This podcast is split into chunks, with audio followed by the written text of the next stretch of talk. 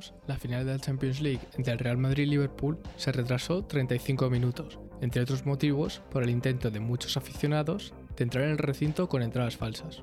Y esto no es cosa menor, se paralizó por completo un acontecimiento que vieron 400 millones de personas. A día de hoy, las falsificaciones siguen afectando al 40% de la facturación del sector del ticketing, lo que genera gran inseguridad e incertidumbre para un mercado que mueve anualmente miles de millones de euros. Hoy tenemos el placer de contar con Alex y fundadores de Futura, una plataforma que ayuda a empresas de ticketing a externalizar el proceso de generación de tickets transformándolos en NFTs. Futura permite a estas empresas eliminar por completo problemas como el fraude y además les reporta beneficios que hasta el momento no existían en este sector, como la creación de nuevas vías de ingresos mediante royalties. Si quieres conocer más a fondo la historia de Futura y entender por qué la próxima entrada que compres para ir a un concierto o evento deportivo podría ser un NFT, no dudes en escuchar el podcast completo. Bienvenidos, muchas gracias primero de todo por aceptar la, invitación. Si queréis, por empezar desde el principio, contadnos bueno, quiénes sois, vuestra experiencia y, y cómo surgió el proyecto de Futura. Muchas gracias, Gonzalo. Lo primero, pues darte las gracias, darte las gracias por la oportunidad de contar nuestro proyecto. Yo creo que al público les va a gustar pues, conocer casos de uso de blockchain y las cosas que estamos haciendo. Y por ir directamente al grano, yo soy Fran, Fran Salas, soy uno de los dos cofundadores de Futura Tickets y antes de, antes de la startup estuve trabajando en Big Four, en consultoría tecnológica, haciendo proyectos de go-to-market y transformación digital en el sector de energía, transporte. Y antes de eso, pues investigador en la Universidad de Alcalá, en ingeniería industrial. También entre, entre muchos hobbies, pues estuve participando en la Asociación Europea de Jóvenes Ingenieros, European Young Engineers. Organizábamos conferencias, congresos, y yo creo que ahí fue donde empezaron a hacer el, el interés que tengo por el mundo del emprendimiento, especialmente emprendimiento tecnológico. Y ahí, pues en todo esto, pues fue donde conocí a mi compañero Alex. Bueno, gracias por la introducción, Fran. Eh, muchas gracias, Gonzalo, y, todo, y a todo el podcast de Bloquedo. Y nada, por comentar un poco eh, estudios y trabajo y como eh, un poco mi, experiencia. yo, al igual que, que, Fran, estudié en la, en la Universidad de Alcalá, en la Politécnica. estudié Ingeniería de Sistemas de Información y luego seguido he estudiado un máster, máster en, en blockchain y luego eh, actualmente estoy terminando el, el máster de, de, ciberseguridad. Eh, siempre he estado un poco relacionado con el, siempre he trabajado un poco con el, el sistema de, de blockchain eh, y está un poco en el, en el mundillo. Estuve en Funditech como, como investigador de, blockchain. Actualmente, pues estoy como senior software engineer en, en blockchain más relacionado con SSI, que es el Self-Sovereign Identity, un poco de identidad eh, descentralizada, todo esto con, con proyectos europeos. Em, y luego pertenezco a, a tres asociaciones eh, para el gobierno de blockchain em, de, de, Estados Unidos, luego en el, en el euro, en el euro digital, la, la asociación que llevan, y luego en el EU Blockchain em, Observatorium Forum. Todas estas asociaciones un poco para eh, desarrollo de papers, eh, divulgación de, blockchain y un poco los, grupos que hay, que hay dentro de, todo blockchain. Y así un poco la, experiencia que, tengo. Genial, genial, súper claro. Y si queréis, por entrar ya a lo que es Futura, eh, si queréis contarnos un poquito de qué es lo que hacéis y cómo surgió la idea de, crear Futura, cuál es el problema, digamos, que estáis intentando de, resolver con vuestro proyecto. En Futura somos una solución de ticketing para que las grandes organizadoras de eventos, tanto de España como en el extranjero, puedan organizar tickets sabiendo que va a haber una venta y una compraventa segura. Esto lo hacemos verificando cada entrada y que cada entrada sea un activo digital. Así es la propuesta de valor que traemos y además, pues, como todos sabemos, el tema de meter una capa de blockchain en la generación de entradas da funcionalidades extra muy interesantes trazabilidad completa del mercado secundario, conocer autorías, tendencias de precios y muchas métricas muy interesantes tanto para los organizadores de eventos que pueden monetizar nuevas vías de negocio como también para los usuarios que tienen la tranquilidad de que sus entradas son originales y las pueden verificar enseguida. Eso es Futura. Si quieres, Alex, aportar algo en ese sentido. Lo ha dicho. Eh, eh, Fran ha dicho bastante, o sea, lo, ha completado bastante. Lo ha, lo ha explicado todo bastante bien. Eh, ahora, ahora cuando sigamos un poco con el, con el podcast os explicaré más detalles técnicos y demás, pero la solución es, yo creo, bastante, bastante inteligente y un caso de uso que, que blockchain yo creo que es bastante necesario para poder llegar a una, a una solución de este problema. no, y por ponerlo en términos así más, más claros y por poner quizá un ejemplo, ¿no? Y, cogiendo un poco lo que ha dicho Fran, eh, que lo comentamos un poco fuera del podcast de Record, eh, con todo el tema ahora de los conciertos de Coldplay en España eh, y todos los líos que ha habido de, de fraude con, el, con la venta de entradas, eh, no sé si queréis entrar ahí un poco a cómo Futura puede aportar en este sentido, porque yo creo que de cara al que esté escuchando el podcast, creo que, el, use case o lo que aportáis vosotros queda bastante claro con, con este caso en particular, ¿no? del problema que ha habido en el concierto de, Coldplay. No sé si queréis desarrollar en este sentido un poco. Sí, al final eh, es una cosa que, no es un, caso aislado sino que pues está pasando tanto en el mundo musical como en el mundo de, eh, deportivo. Y para ver un poco la procedencia de, cómo surgió el, proyecto, yo a mí me gusta bastante la, música electrónica y los, y los festivales. Y hubo un caso especialmente personal que fui a un, a un festival, ya había montado el camping y demás y había comprado pues la, la, entrada por un, por un portal eh, bueno, no voy a decir el nombre, pero el caso es que no lo compré en el sitio eh, oficial, pero el portal daba bastante verificación, eh, confianza y tal, y cuando pues presenté la entrada, pues ya había entrado 50, 50 personas con, con la misma entrada. Entonces, pues a partir de ahí y otros casos que haciendo un poco researching, vi que este caso de uso, pues blockchain se podía aplicar y, podía dar una solución pues eh, bastante buena a todo este problema.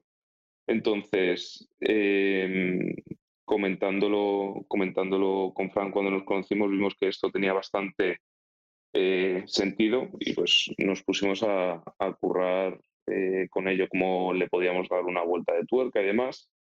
Y, y, así básicamente lo empezamos. Todo lo que comentas ahora de Coldplay pues eh, nosotros al final, ya os lo contaremos más adelante, pero al final lo que haremos será dar este servicio a todas las tiqueteras grandes y al final eh, devolvemos ese control a, los proveedores de eventos, a los promotores y demás, y se controla todo ese mercado eh, secundario. Al final, pues hay una reventa fraudulenta del 0%. Entonces, ahí entramos nosotros.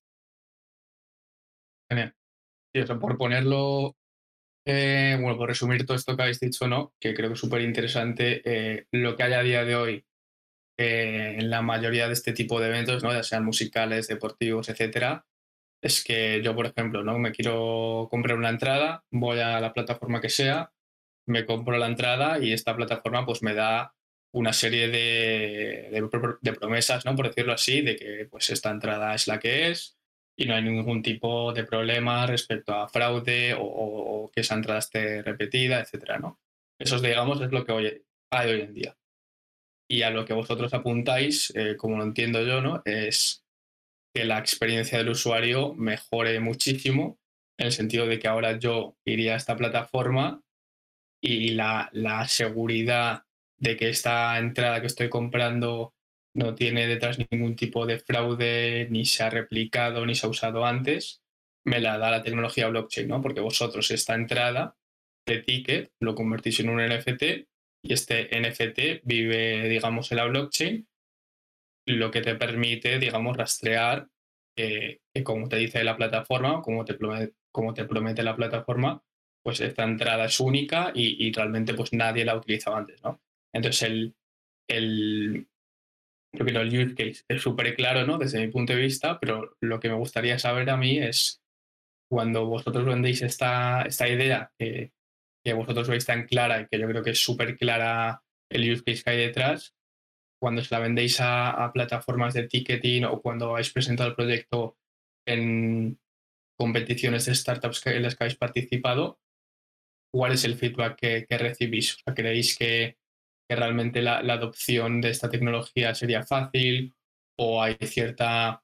Em, no están del todo convencidos por, por quizá la, la opinión que se tiene hoy en día sobre blockchain y, lo que representa hoy en día? ¿Cuál es el feedback que, recibís en ese sentido? Eh, cuando nosotros hemos presentado eh, esta idea, pues al principio, em,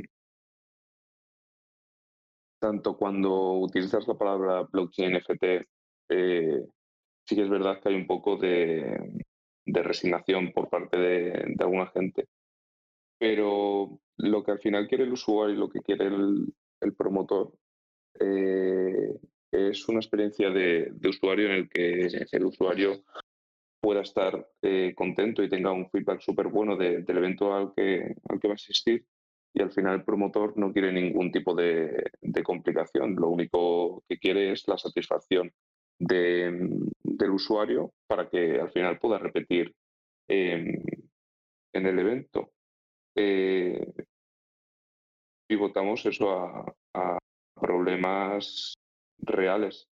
Eh, esta, esta, entrada lo que tiene eh, este NFT, por decirlo de alguna forma, eh, también se puede dar la posibilidad de que mm, pasado el evento pues tenga ciertas recompensas,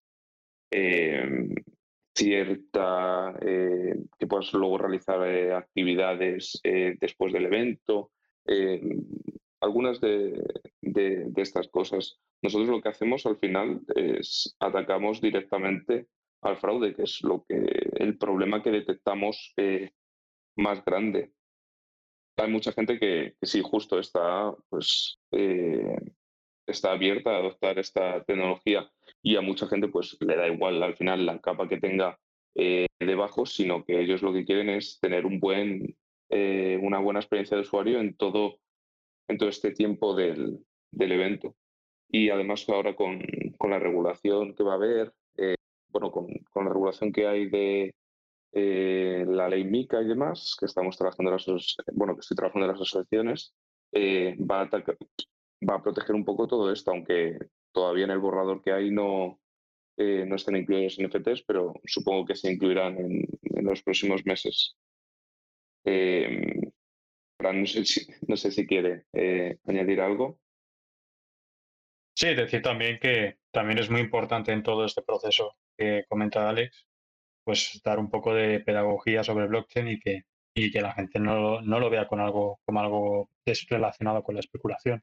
Creo que también es muy importante lo que hacéis en Bloquedu y en programas de divulgación de blockchain, explicando precisamente esto, las eh, funcionalidades que hay detrás y también eh, ese, desarrollo que puede ayudar a solucionar problemas que con otras tecnologías hoy por hoy son imposibles.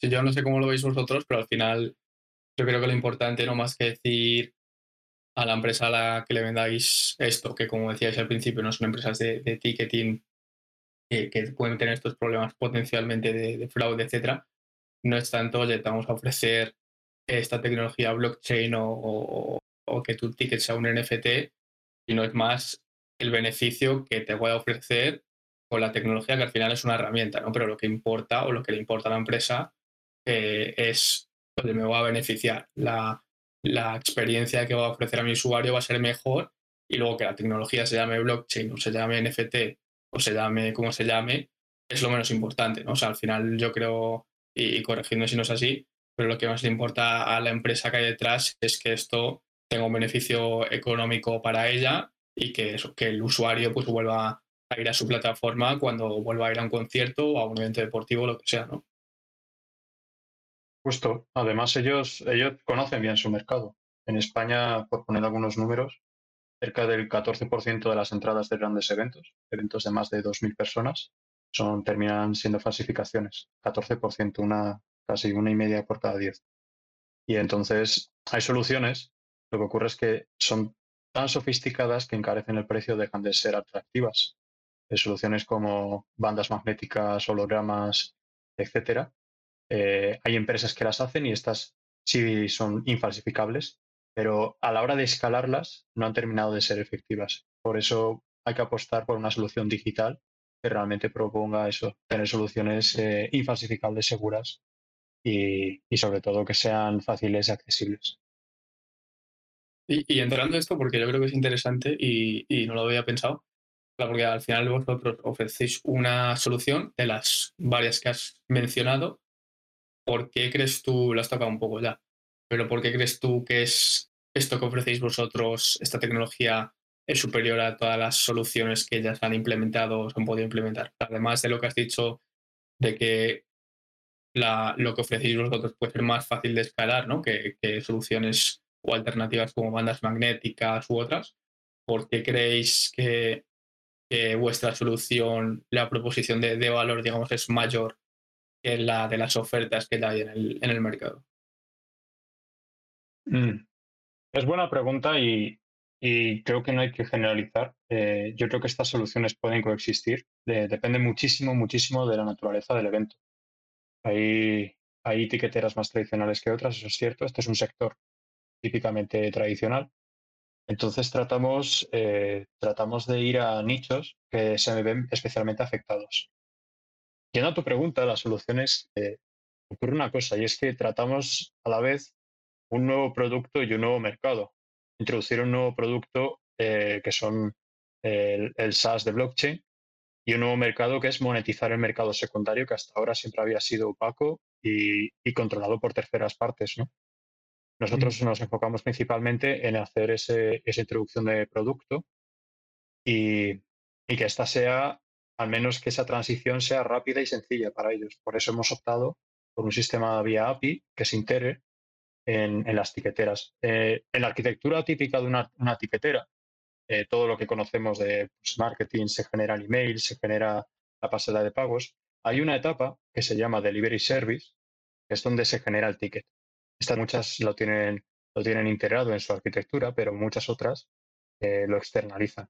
Es esta, este Delivery Service lo que hace Futura para que nos olvidemos del resto de, de, etapas de este proceso, como pase del marketing, generar la compra, promocionar eventos, etcétera. Nosotros solamente generamos el ticket y que este sea en blockchain. Ese es lo que hace el producto y las ventajas son, son las que comentábamos anteriormente.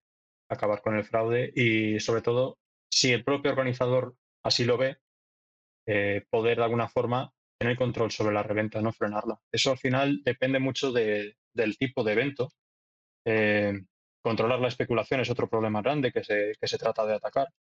Y ya de alguna forma pues recuperar la, confianza en estos grandes eventos. Porque esto, esto de que estén en circulación entradas falsas también es un ataque a la, marca y a la imagen de muchas grandes empresas que se ven afectadas.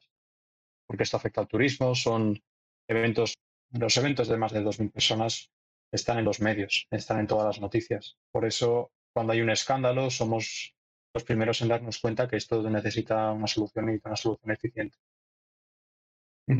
Y luego, eh, bueno, si quieres, Alex, tú aquí, aportar, em, en lo que es vuestra solución, eh, tú, Fran, mencionabas que es una solución API, ¿no? Que se integra directamente en la plataforma de las tiqueteras. ¿Por qué decidís construirlo así y no, no sé, de otra, de otra forma, como una herramienta de, software que tengas una suscripción mensual o no sé? Por, o sea, ¿por qué decidís atajar el problema de esta manera y no ofrecerlo em, como otro tipo de, producto.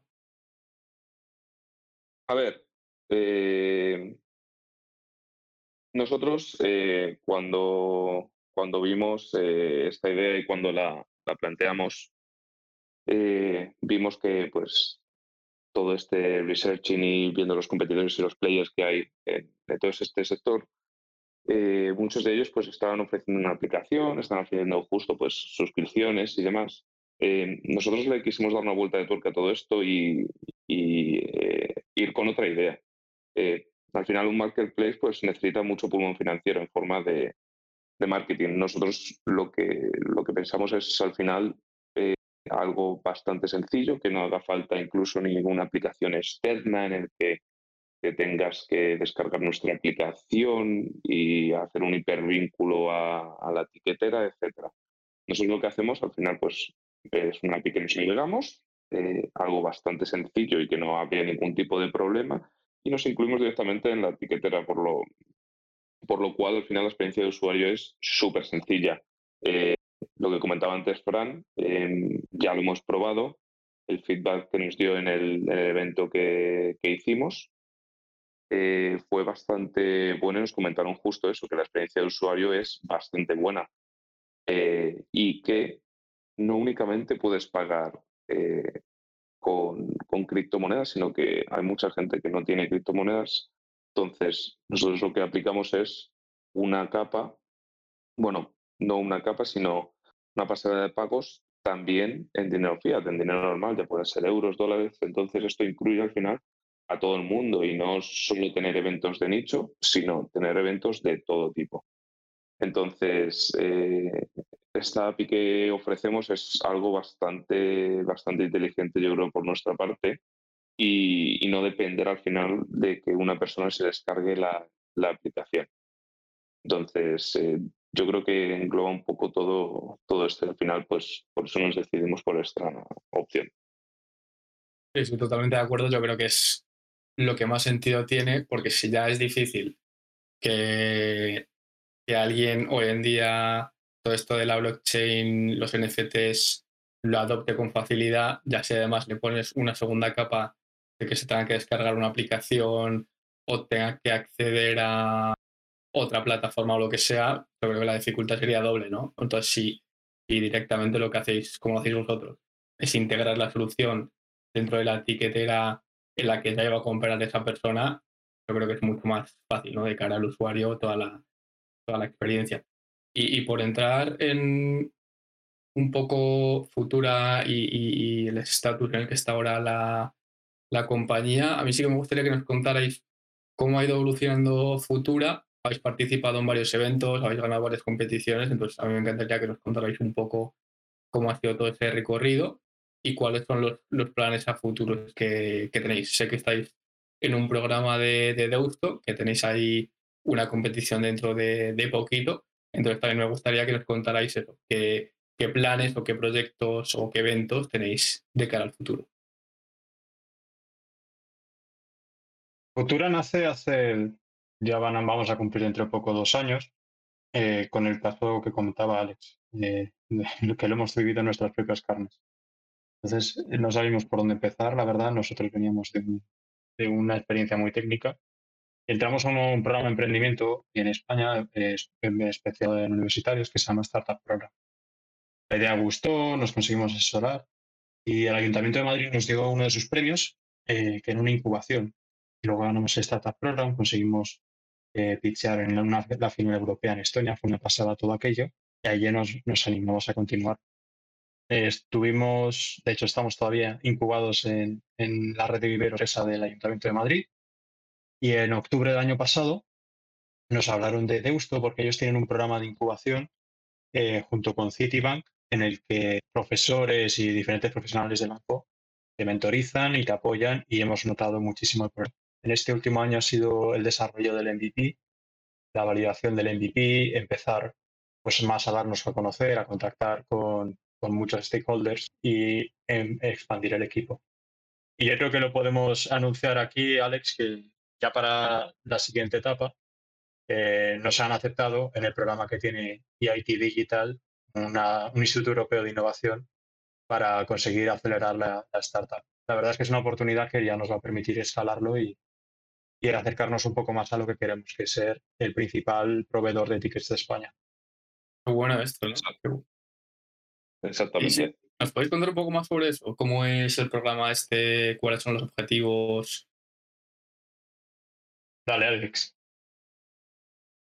Eh, nosotros al final con el, con el EID digital eh, aplicamos hace, hace un tiempo. Eh, al final lo que nos van a ayudar es a madurar un poco más eh, el MVP eh, y al final poderlo, poderlo dar al, al mercado ya bastante maduro de, de, cómo lo tenemos. Este A Digital Ventus lo que al final eh, nos va a dar es eh, un renombre bastante, bastante bueno. Eh, sobre todo el, el, contacto con Seed Rocket, todo esto también respaldado por la Comisión Europea. aunque yo tenga los, algunos contactos con proyectos europeos y demás, la Comisión Europea al final nos va a dar ese know-how en todo, en todo este mercado. Entonces es una oportunidad bastante grande eh, para nosotros. Es con bastantes fases, tanto de con mentorías, eh, con algunas eh, clases de, de, gente que ya pues ha estado innovando, está en el sistema de emprendimiento y demás. Entonces le damos desde aquí, desde el podcast de, Blo de Bloquedu, las gracias a IT, a IT Digital. Y, y, nada, pues eh, esto es un poco lo que nos va, lo que nos va a permitir. Al final eh, tenemos como objetivo de, del evento de, de 5.000 personas en, en 2024 y seguramente pues cerremos algún, algún festival para, para este mercado de 2024. Ya estamos preparando un poco esos eh, preacuerdos. Así que bastante, bastante, bastante contentos. Primicia total, ¿eh? A mí esto antes de grabar no lo habéis dicho, así que enhorabuena a los dos porque, porque es, un, joder, es un reconocimiento. Yo creo que a vosotros os motivará un montón el que, el que os ocurra algo así, ¿no? Que os den este reconocimiento y que realmente digáis, joder, pues tiene todo el sentido lo que estamos haciendo porque alguien con renombre ¿no? nos lo está reconociendo. O sea, que de cara a vosotros seguir adelante, joder, imagino que es un, un boost súper importante. Totalmente. Totalmente. La noche que nos lo anunciaron, mm, volvimos tarde a casa, así que muchísimas gracias. no, no digas más.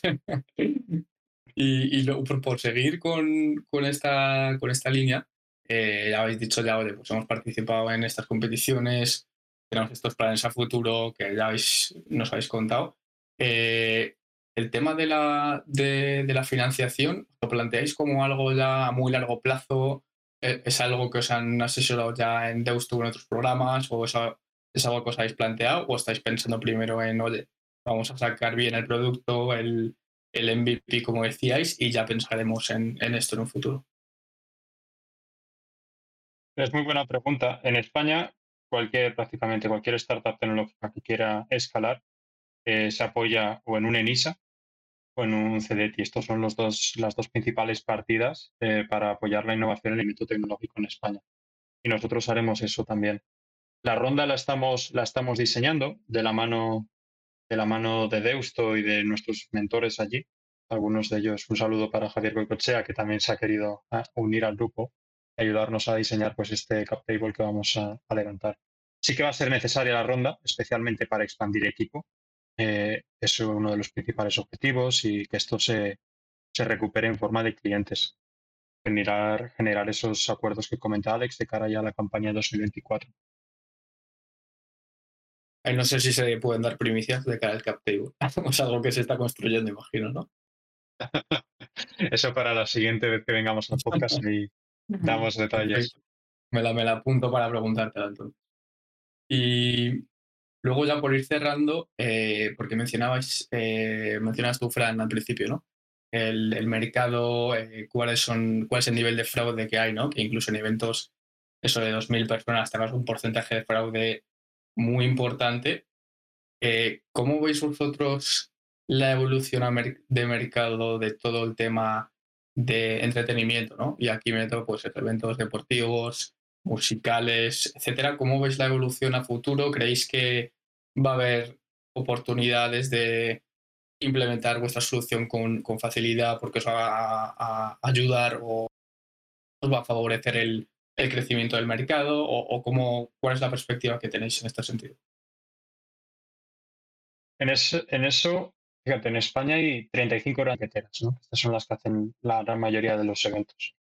Entonces, en términos globales, eh, no hemos alcanzado todavía los números antes del COVID en tanta facturación de eventos, Pero eso no es necesariamente malo, porque sí que estamos teniendo esa expansión en crecimiento anual de, la misma forma que antes. Entonces vemos que es buen momento porque tenemos mm, eventos que cada vez van en auge y el mercado sigue fragmentado. Entonces eso es una, es una buena oportunidad ahora para, integrarnos ahí, subirnos a la ola y, escalar ahí en el panorama de eventos.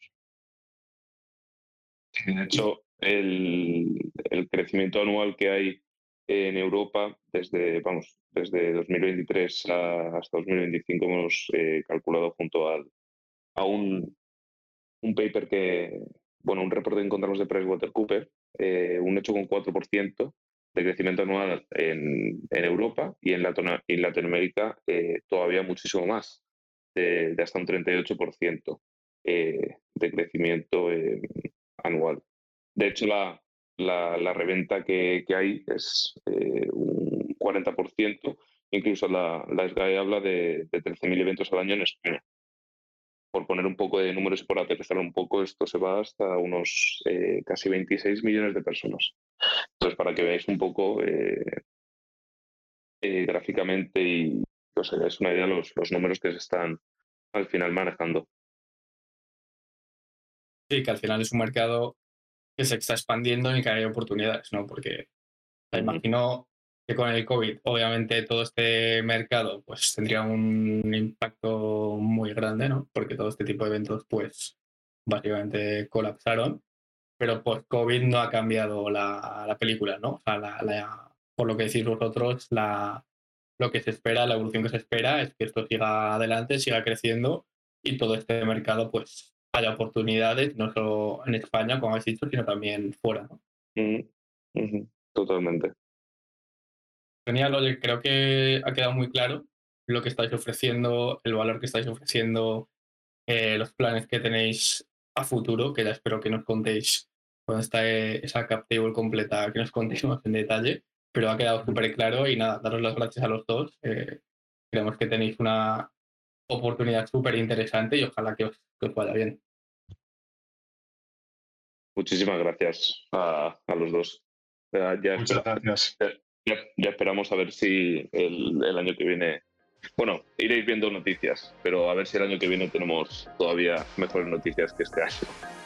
Muchísimas gracias y os deseamos a vosotros también que sigáis creciendo y creando esa comunidad. Súper importante.